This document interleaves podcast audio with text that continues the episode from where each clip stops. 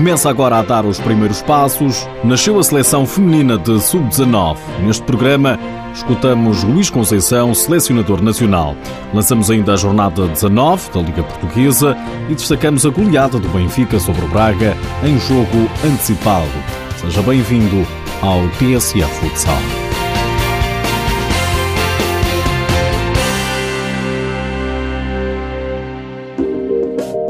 Até agora não existia.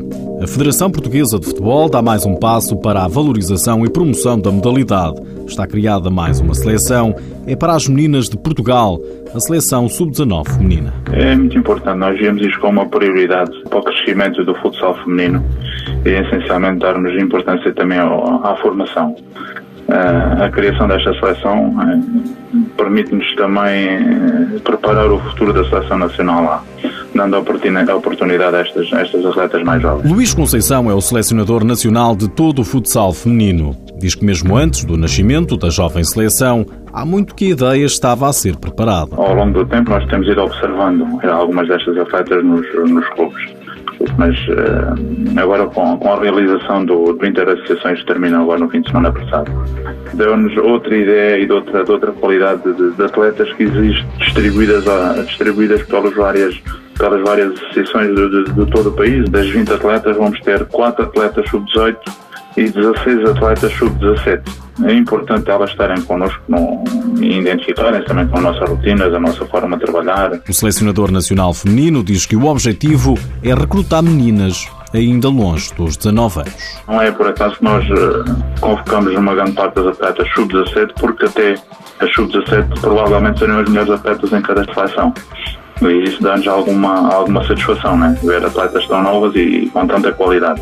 É importante o trabalho feito nos clubes, a nível distrital, depois a possibilidade de participarem nas taças nacionais Uh, também tem ajudado bastante e tem que ser este percurso. Nasceu a Seleção Nacional Feminina Sub-19.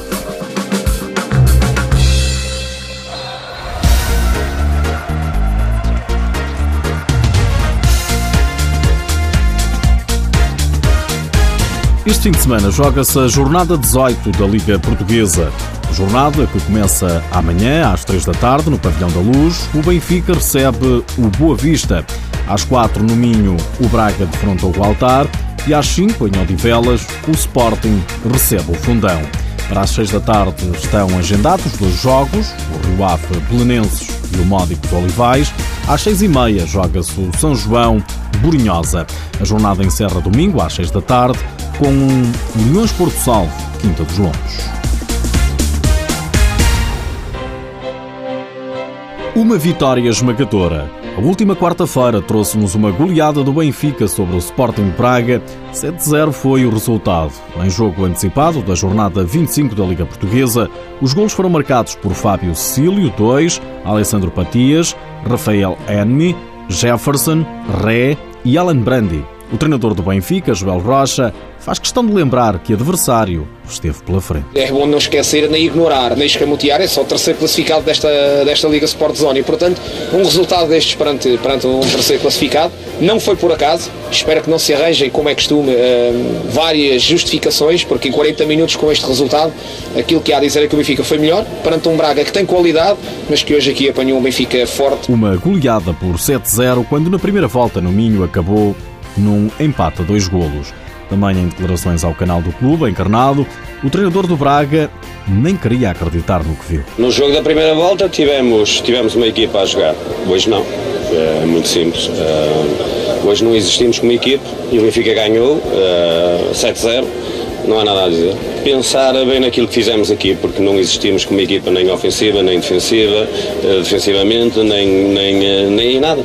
Zero. Isto não é o Braga ao M dar os parabéns ao Benfica que fez o papel dele que era vencer e nós temos que ir para casa perceber o que é que andamos a fazer, porque isto hoje foi inacreditável. O Benfica lidera agora a Liga Portuguesa, mas com mais um jogo. O Sporting, com um jogo em atraso, é segundo classificado com 49 pontos. Já são conhecidos os apurados para a Final Eight da Taça Portugal Feminina, a destacar o apuramento de duas equipas dos campeonatos distritais, o Gondomar e o Del Negro. Benfica, Sporting, Nova Semente, Vermoim, Povoense e Nunálvares são as restantes equipas apuradas. Lá por fora, Taça de Espanha e balé de Ricardinho na passagem às meias finais do Inter Movistar. Inter que goleou Palma Futsal por 8-0. Ricardinho brilhou, mais uma vez, para variar, num jogo transmitido pela TV 24. Bola de Ortiz para Ricardinho. Lá está Ricardinho a patinar o jogador do Palmo. O passe é bom, pode ser. Não é, Barrão não deixa. E o remate à segunda do Daniel. Que bela oportunidade. E tudo nasce de um dribbling desconcertante de Ricardinho. Lá está. Repara aqui. Deu-lhe o sono ao jogador do Palmo e depois a encontrar ali muito bem Borra. Sentar Barrone. autenticamente o seu marcador direto, repare-se. Não é fácil para ninguém. Xixo a cair e depois. Mas grande defesa de Barrone. Sem dúvida. Ricardinho não marcou, mas assistiu e, mais que isso, teve espetáculo. Por hoje é tudo, já sabe que o TSA Futsal está disponível em podcast, mas antes de me ir embora, deixo-lhe mais esta. Sabia que a Copa de Espanha foi transmitida para mais de 30 países em todo o mundo? É mais um sinal de grande expansão da modalidade.